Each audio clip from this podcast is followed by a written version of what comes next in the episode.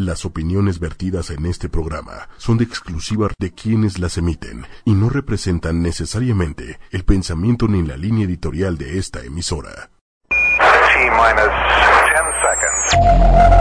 Bueno, las mujeres ya ni se diga, ¿no? Que no valemos absolutamente nada.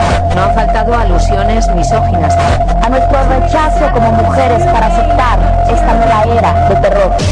Mujeres poderosas. Una mujer poderosa es una empresaria, una ama de casa, tu mamá, tu vecina, una profesora, tu hija, una vendedora, una presidenta, una comunicadora.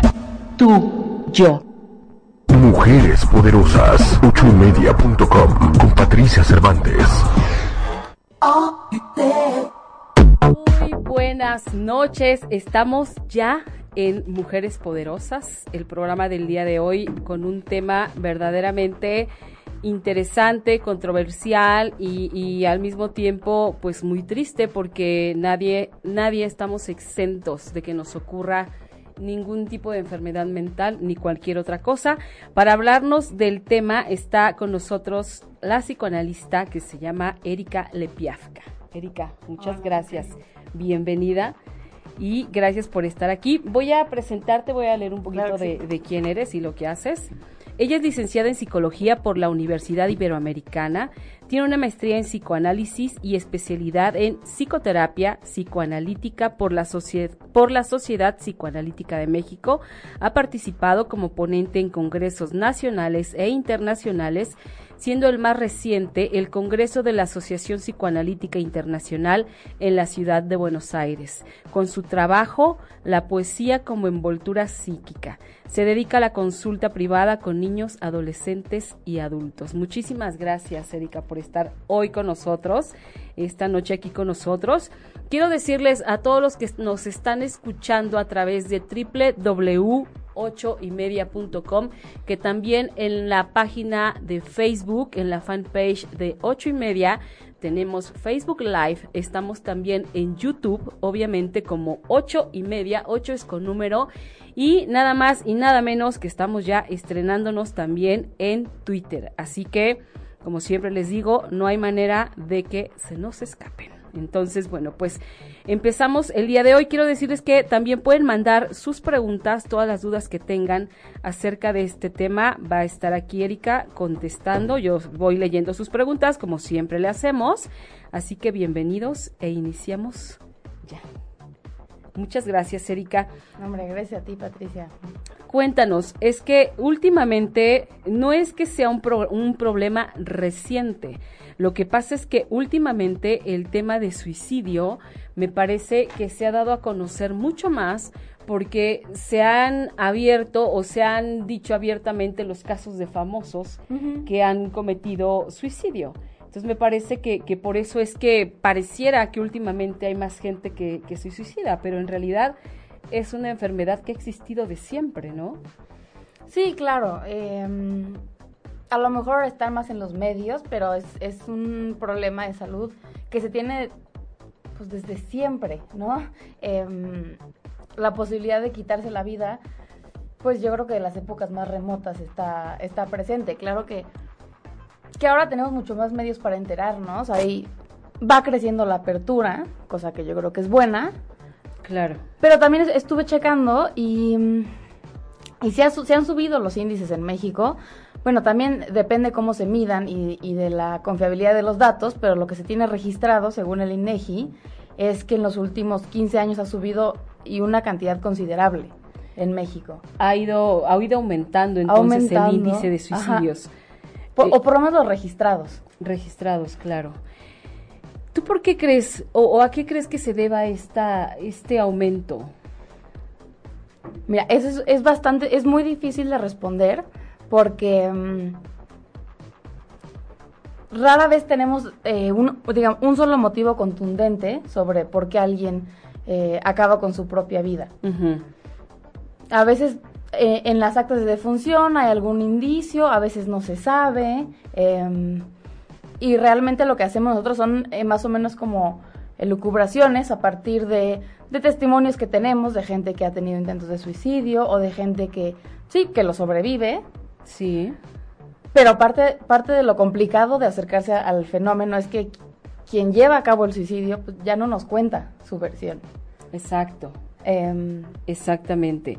Y, y me parece que muchas veces suponemos, ¿no? Porque puede ser que esta persona haya tenido problemas de, de salud mental, depresión, alguna adicción, algún evento eh, importante en su vida, como por ejemplo la terminar una relación Ajá, este, de pareja, eh, tal vez que te hayan echado de un trabajo, tal vez que hayas fracasado en un negocio, no sé, eh, creo que las causas pueden ser muchas, ¿no? Pero en realidad está, es bien cierto lo que tú dices, ya no sabemos la causa real porque pues, la persona ya no está aquí para decirnos, suponemos, este, como, como por un historial de vida que hay, ¿no? y, en, y esas veces cuando tenemos un historial. em, Exacto. una gran, un gran porcentaje de la gente que, que lleva a cabo el suicidio no consultó con un especialista, entonces no, no hay registro, pero sí como factores de riesgo, los que acabas de mencionar, son importantes. Eh, tiene mucho que ver con pérdidas económicas, ¿no? Eh, pérdidas importantes económicas, eh, pérdidas amorosas, son de los factores más importantes. Eh, también algún historial de algún trastorno, un trastorno, eh, un trastorno mental también aumenta mucho las probabilidades, pero el, el factor de riesgo importante y el que tiene más influencia eh, es que haya habido intentos de suicidio previos. Eso es, ese es el, el factor de riesgo más ah, importante. Ok. Wow. Y bueno, no sé, ¿cuáles serían, eh, por ejemplo, los síntomas a reconocer en alguien que, que- que trae como en su mente ya la idea? Los síntomas, pues mira, a veces hay, hay avisos, a veces no. eh, a veces alguien, nos lo, alguien lo platica. eh, hay un caso que alguna vez me platicaban de alguien que en... Creo que en una clase fue que dijo... em, alguien le dijo, oye, este, si yo no estuviera, ¿tú cuidarías a mi perrito? Y la persona creo que le dijo que sí, o no, no sé qué le respondió. Y, y ese era su aviso. Wow. Entonces a veces son muy sutiles. claro. Pero Puede ser una pregunta que consideraríamos sin importancia, ¿no? Es como... ese es muy hay, y así hay varias muy sutiles, hay otras más obvias, hay veces que la gente sí lo dice tal cual, pero por ejemplo, una es el aislamiento. Cuando alguien se empieza a aislar mucho, es un factor que puede que puede empezar a llamar nuestra atención. Claro. Eh, y la presencia de los demás, el, el consumo, el consumo nocivo de alcohol, de drogas, eh, pérdidas, todo, como esta unión de cosas, y sobre todo con el aislamiento y con un, porque la, la gente que está planeando un suicidio se empieza a alejar de la gente. Ok. Empieza a separar, Se- ajá, y, se y acaban muy aislados por lo general. Wow. Fíjate que me encontré unos datos y cifras que dicen cerca de 800 mil personas se suicidan cada año. Sí. ¿eh? Por cada suicidio hay muchas más tentativas de suicidio cada año entre la, entre la población en general. Un intento de suicidio no consumado es el factor individual de riesgo más importante. El suicidio es la segunda causa principal de defunción en el grupo de 15 a 29 años. El 78% de todos los suicidios se produce en países de ingresos, de ingresos bajos y medianos. Wow. Pero hay algo todavía más horrible. Ajá. Dice, la ingestión de plaguicidas, el ahorcamiento y las armas de fuego son algunos de los métodos más comunes de suicidio en todo el mundo. Qué Sí. tristeza. Esos son los datos a nivel mundial Sí. y mm, me parece que es un suicidio cada 40 segundos. Wow, está terrible. ¿Qué podemos hacer? Eh, no sé, eh, cuando alguien, digo, esto que acabas de decir, que, que- que preguntas tan sutiles es los lo que nos puede dar como el indicio, ¿no? Digo, tampoco quiere decir que, que vivamos Ajá. ahí Paranoicos. paranoicos de, híjole, me dijo que me iba a dejar sus aretes cuando me muri- cuando se Ajá. muriera. No, o sea, porque también hay muchas que son, muchas cosas que son normales, digamos, ¿no? Pero es como, si ya alguien te dijo eso, pues ve, ve como nada más observando un poco más de cerca su conducta, ¿no? Claro, mira, ese caso yo creo que es más extremo y es como una pregunta un poco como para que nadie la escuche, ¿no? Es, es como un grito de ayuda, eh, pues como en el bosque, un poco. Claro. Pero, em, pero muchas veces la gente sí da señales y más claras y se le pasan, no se les da importancia, ¿no? Es como está queriendo llamar la atención eh, y no se les da la importancia que deberían. Claro. Em, siempre que hay algún, algún comentario, digamos, eh, hay unos que son mucho más claros. Hay quien te dice, yo ya no quiero vivir, ¿no? Ese es muy obvio. muy directo. Y muchas veces, por la dificultad que nos causa procesar que alguien ya no quiera vivir o que te diga eso, pues normalmente la reacción suele ser, ay, híjole, está exagerando, ¿no? Porque es muy angustiante. Sí, es muy estresante. Es muy estresante y porque además, sobre todo, hay, hay algo muy grave alrededor del tema que es el estigma. Y es, y es una de las cosas que también lo hacen más peligroso. Que, muchas veces la gente ni siquiera siente que puede tener alguna ayuda cuando se siente así. ¿no? Y, el estigma que hay y la dificultad de hablarlo eh, es otro factor muy importante. El que se, mantiene en silencio. Em, por ejemplo, en países católicos, eh, también la parte de que me parece que ya no es considerado un, pecado, pero antes el suicidio era considerado un pecado mortal. Claro. Y eso, por una parte, puede que, que, mm, digamos, que inhiba la conducta, pero sobre todo más bien la, hace un estigma y ese es el gran problema en la salud mental que tenemos. Exacto. Sí, porque me parece que aunque ya no sea considerado por la iglesia como un pecado, al final son creencias que nos vienen desde muchos años atrás, ¿no? Y que de alguna manera siempre que sabemos que alguien se suicidó es como hizo algo malo. Sí, sí. Atentó contra su propia vida. Tú no eres nadie para quitarte la vida. Hay alguien que decide cuando te mueres, ¿no? Entonces, empezando por ahí también, porque es, eh, de hecho, cuando hay suicidios en una familia se mantienen como en secreto, ¿no? Ajá. Que no se dice, es algo que no, no es tan sencillo de, que alguien pueda digerir, no sé, eh, que en tu familia o que tu papá o que tu mamá se suicidaron, ¿no? Así es como, como enseguida ves a, la, a la persona como rara, ¿no? Claro. Porque no es tan común. Y sobre todo porque no se, porque no se habla, entonces se guarda como... Em, pues finalmente es una decisión que alguien toma y que el otro leía un artículo en Nexos que, me gustaba como decía, ¿no? Algo decía como, ¿qué podemos hacer? Y, decía, acá no hay juicio moral. A lo mejor si le podemos ir quitando el juicio moral, nos podremos acercar al problema de una forma más efectiva, porque es, es un problema muy importante de salud pública. Sí y que por lo, por lo mismo de lo que despierte nosotros tampoco se le da la suficiente importancia a nivel de políticas públicas. Exacto. En algunos países me, me parece que ya se considera y ya hay medidas eh, tomadas en ese asunto, ¿no? Como para considerarse un problema de salud serio y grave y que hay que atender oportunamente. Pero sí hay muchos países en los que todavía no llegamos a eso hay algunos en los que está inclusive este es ilegal el suicidio. Qué horror. Eh, bueno. Pero eso también es por lo difícil que es entenderlo y comprenderlo desde afuera. Sí. A veces es muy difícil entender por qué alguien se quitaría la vida. Y, es muy aparatoso y es, es muy trágico, es... ¿no? Eh, es difícil de asimilar y de entender y por eso un poco como que se barre un poco como abajo de la alfombra lo que pasa, Ajá, ¿no? Desde las familias que les pasa directamente, que, que viene con, con vergüenza, muchas veces viene con una sensación de vergüenza, de algo que se debe esconder. Eh, y que lamentablemente es lo que pasa con muchas eh, enfermedades mentales. Claro, sobre todo, es cierto, las enfermedades mentales es, es una de esas enfermedades que qué pena, ¿no? Que qué pena que sepan que, que mi hermano está esquizofrénico o mi mamá o X, ¿no? Ajá. Qué lamentable. Yo espero que sigamos cambiando. Creo que pues llevamos más o menos unos 100 años entendiendo la parte mental de las enfermedades y, pues yo espero que esto siga creciendo, ¿no? Por ejemplo, con programas como este, que se pueda hablar el tema, eh, que se pueda entender más allá a lo mejor de los juicios o de lo que uno le puede despertar, sino con apertura hacia, hacia el tema. Exactamente. Sí, porque al final eh, creo que se podrían prevenir muchos más suicidios si empezamos a verlos, a verlo con otros ojos, ¿no? Ajá. Como a que no no pase nada, sino que es una enfermedad mental, más allá de que es alguien porque muchas veces nos vamos como con esta idea de que, pobre, o sea, no pudo, eh, no tuvo el valor de seguir adelante.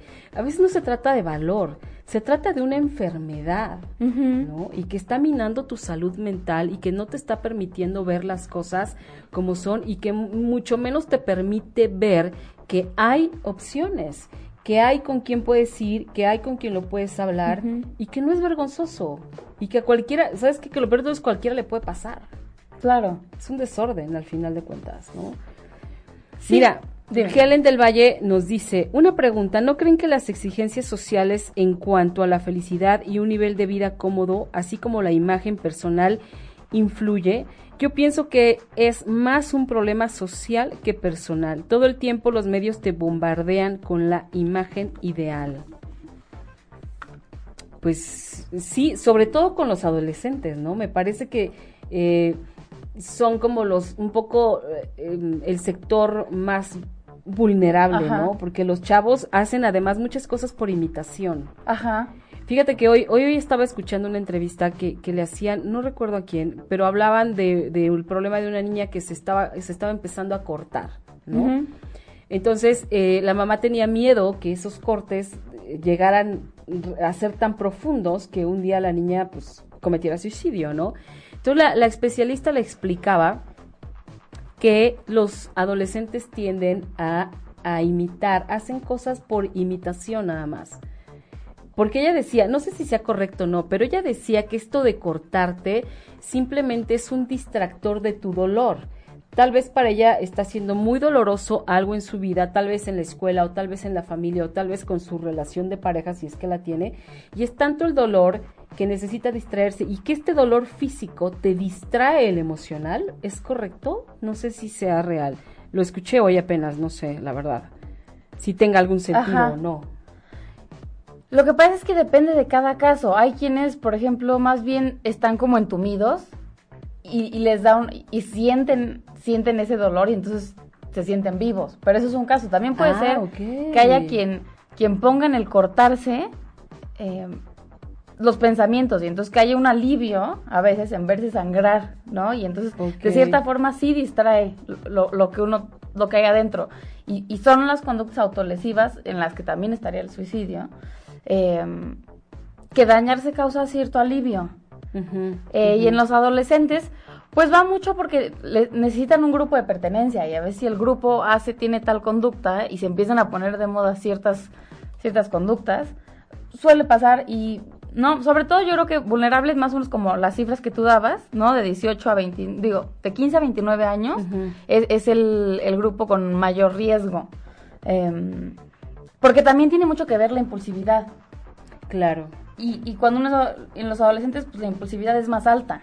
Mucho más, bueno, me parece. sí, sí. Mucho más, son más explosivos. No ha madurado aún completamente su cerebro, Ajá. ¿no? Sí, eh, se considera por ahí de los 19 años el desarrollo del cerebro. Eh, pero también de la pregunta que nos hacían, yo creo que es interesante porque, porque en efecto también tienen que ver los medios eh, a veces se, reportan suicidios y, de cierta forma se les hace como un como que se les pone glamour, ¿no? Eh, y, si hay una preocupación por, por suicidios de imitación. Sí. Y, creo que también hay una parte muy importante en esta pregunta que, que es cierto que hay una exigencia o un estándar de perfección que vemos en los medios. ¿no? Que, que, todo está photoshopeado y que todo el mundo sonríe. Eh, y hay una, una como exigencia por ser feliz. Tremenda. Tremenda. Cuando, pues, pues, ser feliz me parece que es algo que, que, que es difícil gozar el 100% del tiempo, yo creo que es imposible, ¿no? Claro, em, de pronto eh, los medios solo nos muestran toda esta parte glamorosa que bien dices, todos estos momentos felices y así pensamos que es la vida de esa persona. no o sea, imagínate si nosotros lo pensamos o nos o creemos a veces que así es, pues imagínate un adolescente, ¿no? y, de repente su vida no se parece pero ni tantito a, a la que le están presentando y dice, bueno, pues soy un fracaso y mi vida es horrenda y jamás llegaré a ser feliz como es X, Y o Z, ¿no? Y la pregunta, yo más bien es una combinación de factores, que, que somos complicados los seres humanos, entonces están los factores sociales, los factores del entorno, culturales, personales, de la historia familiar, eh, eh, biológicos, físicos. Entonces hay una serie de factores que es difícil decir cuál es el principal. También depende de donde uno lo vea. Pero la estructura que tenga una personalidad sí tiene mucho que ver con, con la tendencia o no al suicidio o al digamos, sí tiene que ver cómo está estructurada una personalidad, es más o menos como, como un edificio, ¿no? ¿Qué, tal están los cimientos? Ok, esto de estructura te refieres a como estos valores que, que trae como ya integrados o, que le va enseñando la familia o de pues, carácter? Es más bien, digamos, la formación de, de, la mente, que sí ha sido eh, si ha tenido experiencias suficientemente buenas en su desarrollo y ha aprendido, ha tenido modelos que le permitan a lo mejor soportar la frustración, soportar el dolor, creer que hay un mundo afuera en el que puede confiar, eh, una serie de, digamos, creer en sí mismo eh, y que todo eso, digamos, un, entorno seguro, por lo general lleva que, a que una persona eventualmente tenga esa seguridad en él mismo. Seguridad, digamos, seguridad en, términos de, de saber que puede estar en el mundo de formas eh, pues autosuficientes, digamos. Em, pero digo, más que valores, sino son más eh, características que tiene cada quien que conforman la personalidad. ¿No? Entonces, por ejemplo, algo, un caso, no sé si, si recuerdas la película esta Cisne Negro, Black Swan. Sí, ajá. Por ejemplo, ella es una persona que me parece que, pues podríamos usar a lo mejor que tenía esquizofrenia, o por lo menos tiene unos momentos cuando ya empieza, ay, que está alucinando, ¿no? Que ve este otro cisne. Exacto. Em, ella es la bailarina, para quien no la ha visto. Sí, es una película que sale, sale Natalie Portman y ella es una bailarina de ballet eh, y, logra como el, papel, el papel principal en el lago de los cisnes, pero se, se, con la presión que implica ese cargo, eh, empieza a alucinar. Y entonces de repente em, ella está peleándose con otro cisne, o sea, otra mujer disfrazada de cisne, le, clava un cuchillo y de repente nos damos cuenta que es ella misma. Entonces, digamos, hay enfermedades, por ejemplo, que, se involucran alucinaciones, puede pasar eso. A veces puede ser que la persona esté alucinando y ni siquiera esté del todo segura qué está pasando o que se está matando. ¿No? Entonces, qué peligroso. Sí. Claro que todo esto todo esto es tratable y es prevenible, el suicidio es prevenible. En la medida en que lo vayamos hablando y lo vayamos entendiendo y digamos, en, la medida en que todos lo vayamos aceptando y, y que pueda haber lugares para hablarlo. Claro. ¿Qué puedo hacer yo, por ejemplo, hablando justamente en el tema de adolescentes? ¿Qué puedo hacer yo como mamá si me doy cuenta que mi hija o mi hijo está teniendo como cierta tendencia a hablarme de la muerte, a hablarme de que de que no entiende para qué vino este mundo, de que todo es terrible.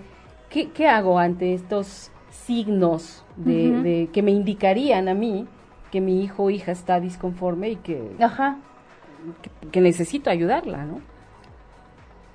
Pues mira, yo creo que la, mejor opción sería plantearle la idea de una, una consulta, ya no digo una consulta psicológica, porque luego si les pones una terapia es como, ay, no. No, una consulta, a ver qué tal.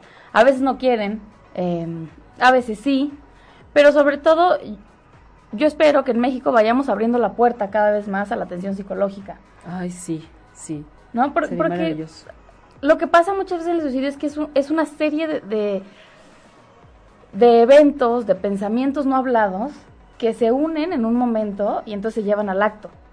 Exacto.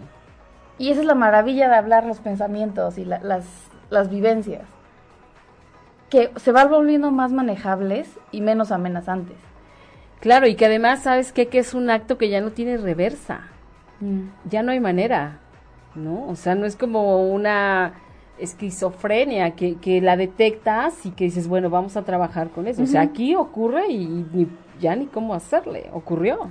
Sí, y, hay casos que no dan avisos. Hay muchos casos que no dan avisos. no dan avisos. Y hay muchas veces que, que los familiares tienden, o la, gente cercana a culparse, pero no siempre se Digamos, esto lo hablo por, por, la gente que a lo mejor ha pasado por algo así, de alguna persona cercana, pues no, no siempre hubo avisos, ¿no? Es bueno cuando hay y uno los puede detectar. pero muchas veces no los hay. Y no hay que sentirse culpable, porque de pronto siempre tendemos a eso, ¿no? Cuando algo así pasa es hasta los que estamos afuera y que ni sabemos de la historia, ¿no? Es como, no, bueno, sí, seguro, sus papás, ¿cómo es posible que no se hayan dado cuenta? O sea, tú conoces a tu hijo, a tu hija, claro que lo conoces y sabes perfectamente. No es cierto. Ajá, ¿no? No es cierto, ¿no? Si a veces no nos conocemos ni a nosotros mismos. Claro. Si ni nosotros mismos sabemos de lo que somos realmente capaces de hacer, imagínate a otra persona, ¿no? Sí, ¿no? Y sí, muchas veces pasa eso. Y por eso yo creo que, digamos, por ejemplo, si yo tuviera en escuela, ¿no? Este, también, el otro día, no me acuerdo con quién hablaba sobre el caso de los tiroteos, ¿no? En Estados Unidos.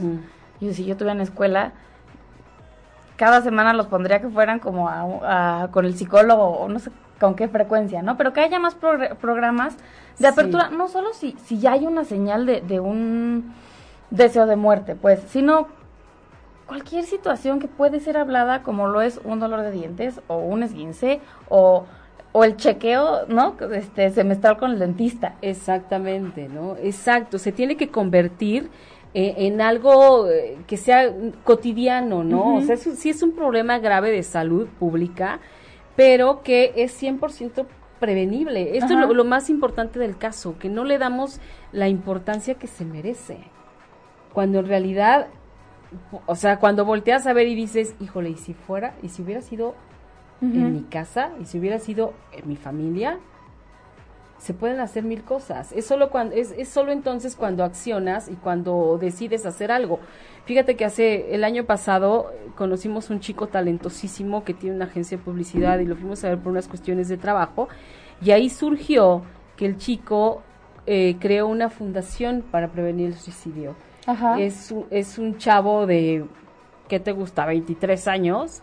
Y la fundó porque resulta que su papá se quedó sin trabajo y al verse el señor, que toda su vida había sido productivo, al verse el señor este, sin chamba, grande, grande digamos, es un decir, el señor tendría digamos 60 años, en realidad no es una persona grande, pero al verse en esa situación para él, él no pudo, no pudo con eso y se suicidó, ¿no? Y entonces el hijo este, dice, bueno, yo voy a hacer algo porque este es un problema, un problema grave. y, mi papá que era tan inteligente y que era tan preparado lo hizo, cualquiera cae. Sí, no. A cualquiera le ocurre. No distingue edad, razas, género, sexo, eh, nivel educativo, para nada. Em, sí. No, también, bueno, em, y, y sí, las pérdidas de trabajo o lo que muchas veces pasa es que el suicidio parece para la persona que lo está considerando la única salida y, no ven otra salida. Y realmente no la ven. Em, y ahí es donde está la parte, pues que ya hay un juicio, este, pues mermado, un juicio ya debilitado. Porque si lo vemos, digamos, desde afuera racionalmente, pues sí podemos ver otras salidas. Pero la persona que está ahí adentro no ve otra. No lo ve, claro. Esa es la única puerta. No es capaz de verlo. Y, y, de, eso, y de eso es lo, eso es justamente lo que tenemos que, empezar a trabajar nosotros. Sí hay forma de verlo, o sea, sí hay, sí hay maneras. Ah, nos están preguntando, este, que, bueno, están diciendo que se corta mucho el internet. ¿Es real, Osvaldo? ¿Estamos teniendo broncas? ¿O no? ¿O ya no? Bronca con la imagen. Ah, bronca con la imagen.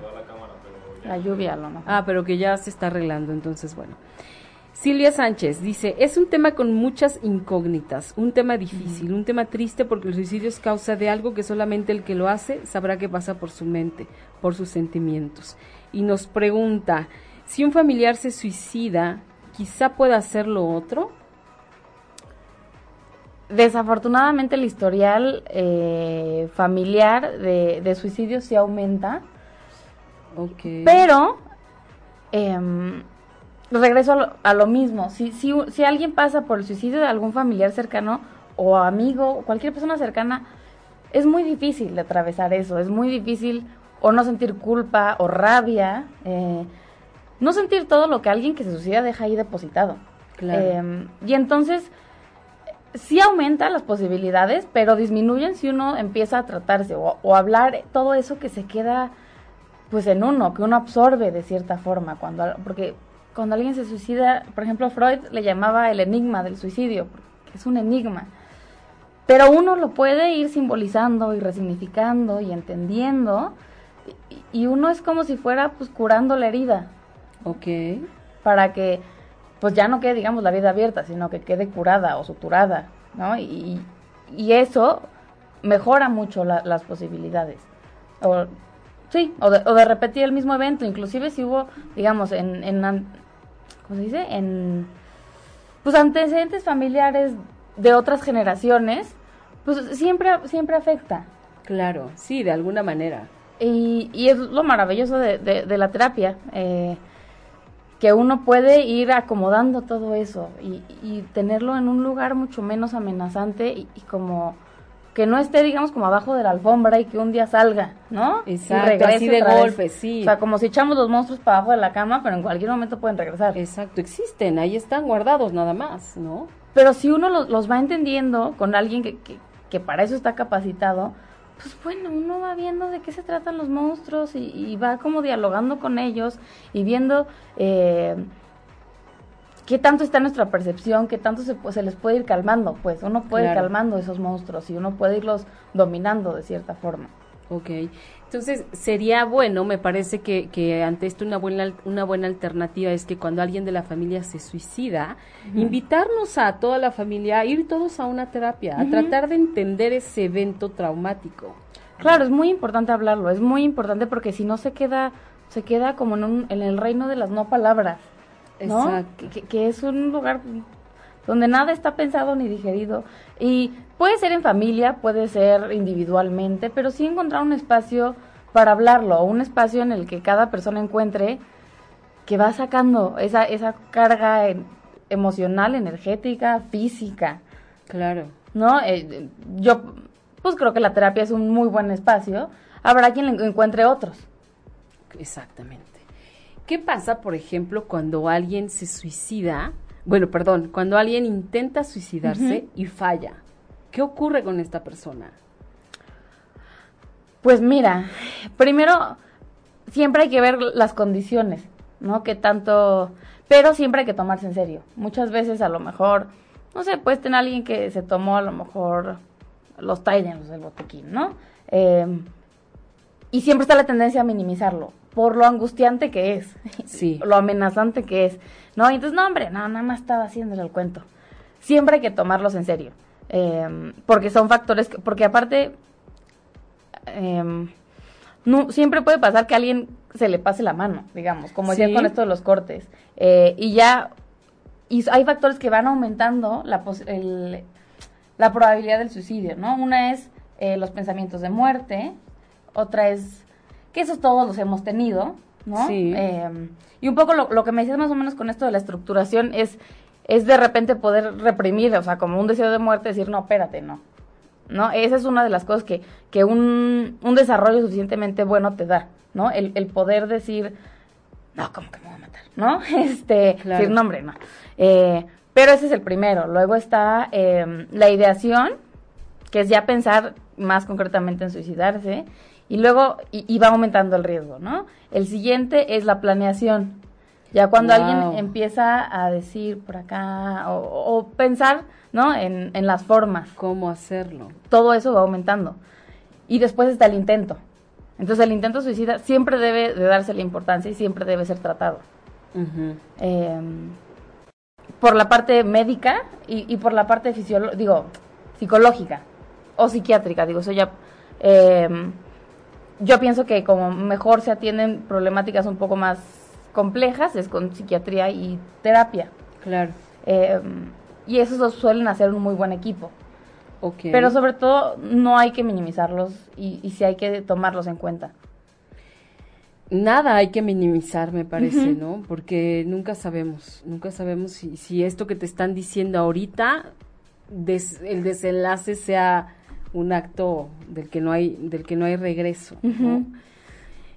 fíjate que yo vi la serie de eh, 13 razones Ajá. ¿no? la, la, serie de 13 razones que habla justamente del suicidio de un adolescente que va en la escuela secundaria la secundaria sí. donde van todos los chicos Fíjate que mi hijo, mi hijo es un adolescente que tiene 17 años, él ahorita está en la prepa, pero yo no le había dicho que yo la estaba viendo, ¿no? Sino que un día me, me, me, ve viéndola y me dice, no me digas que estás viendo esa serie, mamá. Y yo, sí, ¿qué tiene de malo? No, bueno, es que eso no está ahí. Todo mundo lo ve, eso, o sea, no, olvídate.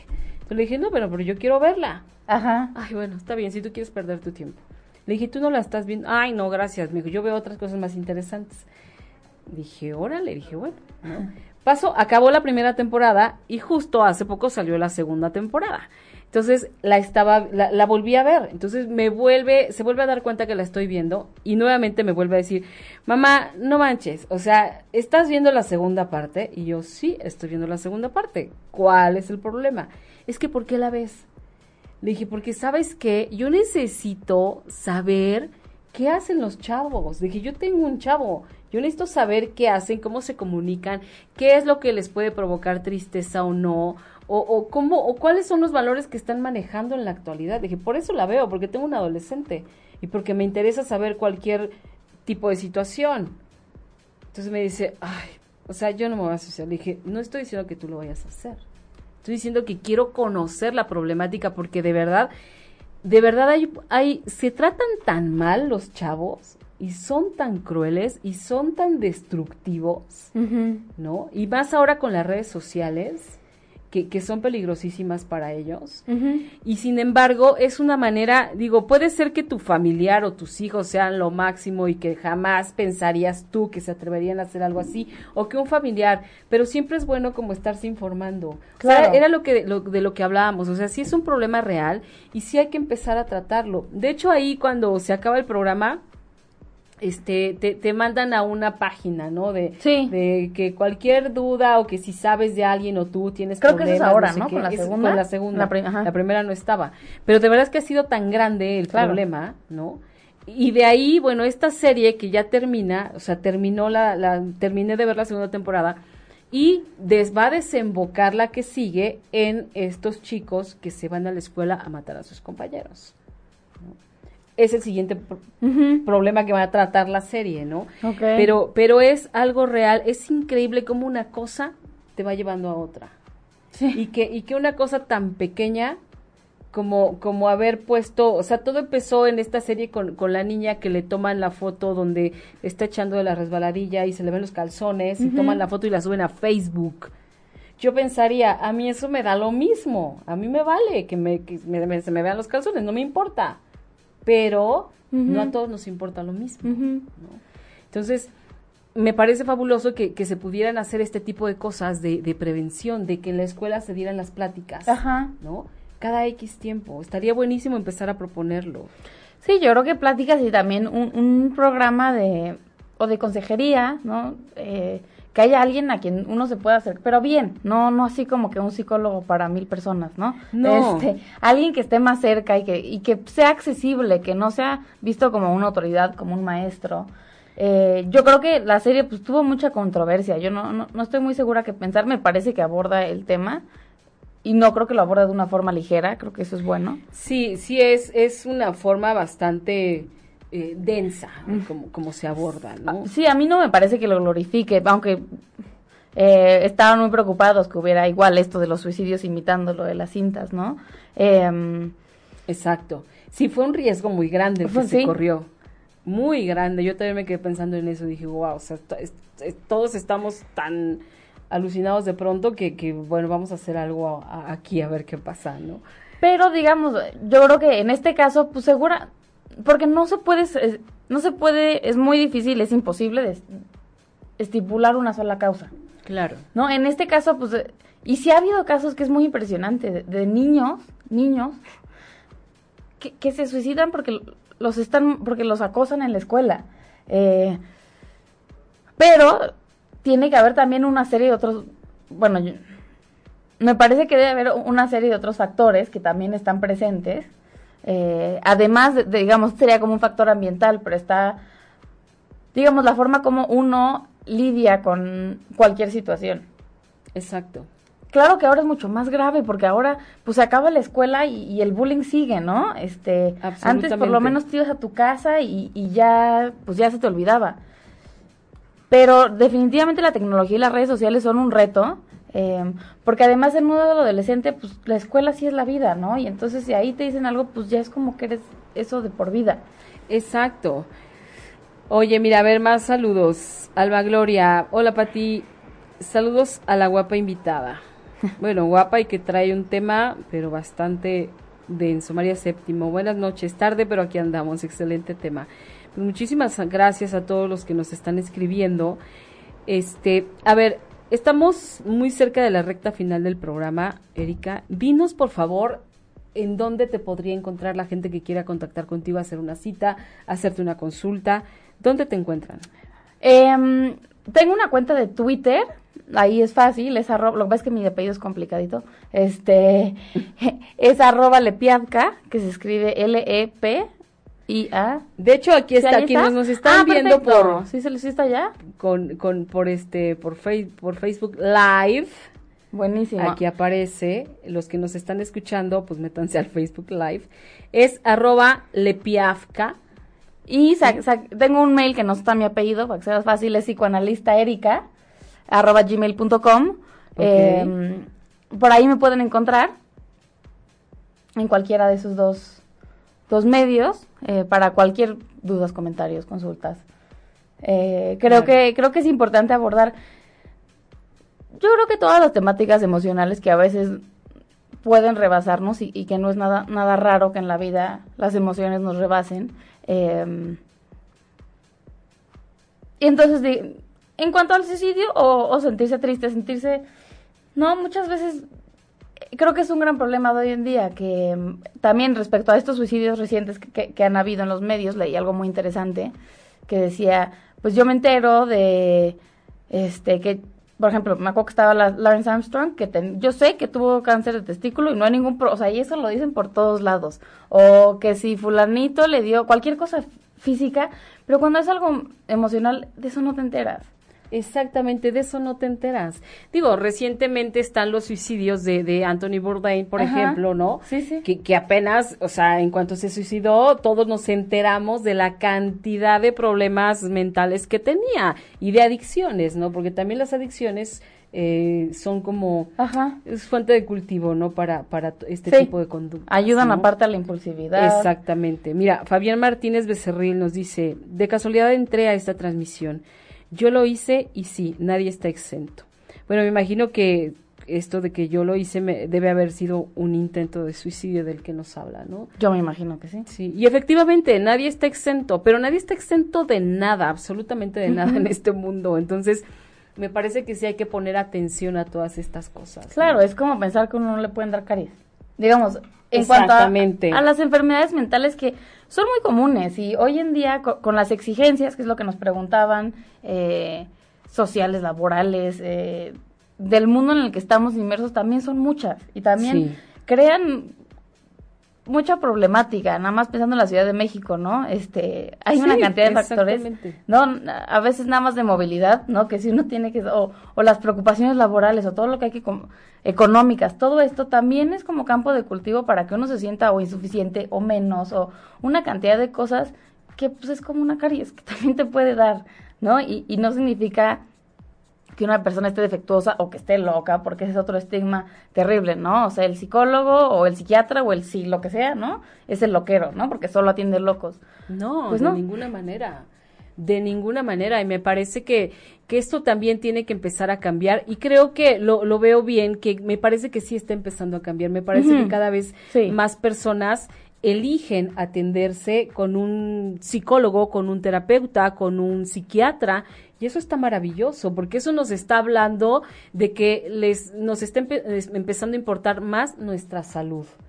¿no? Claro. y nuestra salud mental. Sí, yo creo que sí ha cambiado eh, y creo que seguirá cambiando y seguirá habiendo apertura, pero justamente en las cosas que podemos hacer nosotros en cuanto a porque es bien complicado, ¿no? A nivel a nivel federal o a nivel lo que sea, este, prevenir el suicidio a veces eh, bueno, luego hay cosas que les parecen más importantes, o sea, es muy difícil, pero lo que podemos hacer nosotros como sociedad civil, pues, y que sí está a nuestro alcance, es hablarlo o, o interesarnos, ¿no? Eh, Exacto. más que quedarnos a lo mejor con la parte un poco que se asusta y, y que, ahí es donde salen los juicios morales, ¿no? Eh, que es como si uno, uno tiene juicios morales porque alguien le da cáncer. O sea, esa persona no eligió que le diera cáncer. Así como alguien no elige tener pensamientos que le digan, pues la vida estaría mejor sin ti. Imagínate quién elegiría eso. Me parece que todos. Eh, sí, sí, sí. O sea, digo, lo, lo, elige una persona que está enferma. Y, yo creo que nadie querría, ay, me encantaría enfermarme mentalmente. O sea, claro, pero la concepción es como si sí fuera así. Sí, que, claro que va cambiando y, y yo creo que seguirá mejorando. Ojalá, ojalá. Oye, estamos ya bien cerquita de la recta final. Se nos fue como agua. ¿te sí, ¿verdad? Tú dijiste que una hora, dijiste una hora. este, dinos, por favor, danos una, una última, algo que se nos quede a, a, a todos los que te estamos escuchando, como para poder trabajar con este tema alguna sugerencia que nos des o, sabes que estaría buenísimo que te hicieras como una plática o una cosa en donde pudiéramos este convocar a gente que, fuera a escuchar del tema. Claro. No estaría genial. Em, eso estaría, estaría estaría muy bien ya creo que lo dices. Em, pues sobre todo yo, yo pienso que lo que a lo mejor con lo que se podrían quedar es que uno de los grandes problemas es el estigma social que tiene eh, el suicidio. Y creo que ahí es donde nosotros podemos actuar. Em, a veces es difícil reconocer cuando uno pues puede necesitar ayuda de alguien más. Em, y más en estos temas emocionales que están muy, eh, pues muy como satanizados. Entonces yo creo que lo, que más podemos hacer es, es, ir en contra de esa actitud, ¿no? de esconderlo y mandarlo como como hasta abajo del closet y esto no pasa, esto no, aquí no, esto no, ni idea, esos ahí están los locos, sino ir teniendo una actitud de apertura, eh, inclusive quienes son papás, pasar, intentar comunicársela a sus hijos para que todo esto pues esté más a la mano y esté menos así como en el baúl de los monstruos, pues. Sí, no satanizar esta condición, esta enfermedad, ¿no? Sí, digo que no hay una enfermedad en sí que, que, que lleve al suicidio, hay unas que sí tienen mayor posibilidad, Em, pero que siempre los estados emocionales mentales, pues algo maravilloso de ellos es que se pueden hablar y, y que eso a veces uno se impresionaría, se impresionaría de lo que hace el hablar las cosas. Eh, claro. ¿No? Freud le llamaba la cura a través de la palabra. La cura a través de la palabra, qué padre. Y qué es cierto, porque es súper sencillo. A veces, por ejemplo, hasta cuando nosotras vamos con las amigas y hablamos de la bronca que traemos, ya cuando regresamos, regresas como más ligera, como bueno, no era tan grave en realidad, no claro. estaba yo poniendo demasiada importancia, ¿no? Pues me parece que así, así todo puede ser, ¿no? Y sabes que también pensar que, que existe, que la manera de, de curarnos, ¿no? por, por decir, o sea, siempre va a existir, pero es acercarnos, es atrevernos a hablar. Claro, y digamos, eso cuando las amigas responden bien, pero muchas veces estas respuestas como de, ay, échale ganas, ay, no para no tanto. Te, sí, no te ayudan tampoco mucho que digamos. Porque también son respuestas a veces de angustia, de con una angustia lo que el otro le pueda decir y, ay, échale ganas, ¿no? Cuando, pues no, no se trata de echarle, no es una cuestión de fuerza de voluntad, ¿no? Entonces a lo mejor dejar de, de pensar que la, los estados mentales tienen, van más por otro lado, ¿no? E, es, Existen los especialistas que te pueden ayudar que te pueden apoyar. Sí. Pero sí hay que atreverse a hablar, porque si no, no hay de otra, o sea, no hay de otra manera. Alguien puede intuir que te pasa algo, pero también hay mucha gente que no se da cuenta de lo que está pasando. Claro. Está buenísimo. Bueno, pues se nos ha terminado el tiempo, Erika. Estamos ya cerrando el programa. Muchísimas gracias, por haber venido. Y bueno, yo les agradezco su compañía con este tema tan interesante, tan importante y vayamos pensando en hacer algo para prevenir cualquier tipo de acontecimiento desafortunado cerca de nosotros o con nosotros mismos. Los espero mañana otra vez a las 8 de la noche en Todo es una señal con Hugo Pereira y Patricia Cervantes. Mañana estaremos con el tema de tu marca personal y las redes sociales con un súper experto. Interesantísimo. Muchísimas gracias. Nos vemos la próxima. Muchas gracias. Gracias. Besos. Bye. Bye. Si te perdiste de algo o quieres volver a escuchar todo el programa, está disponible con su blog en ochoymedia.com y encuentra todos nuestros podcasts de En iTunes y Tuning Radio. Todos los programas de ochoymedia.com en la palma de tu mano.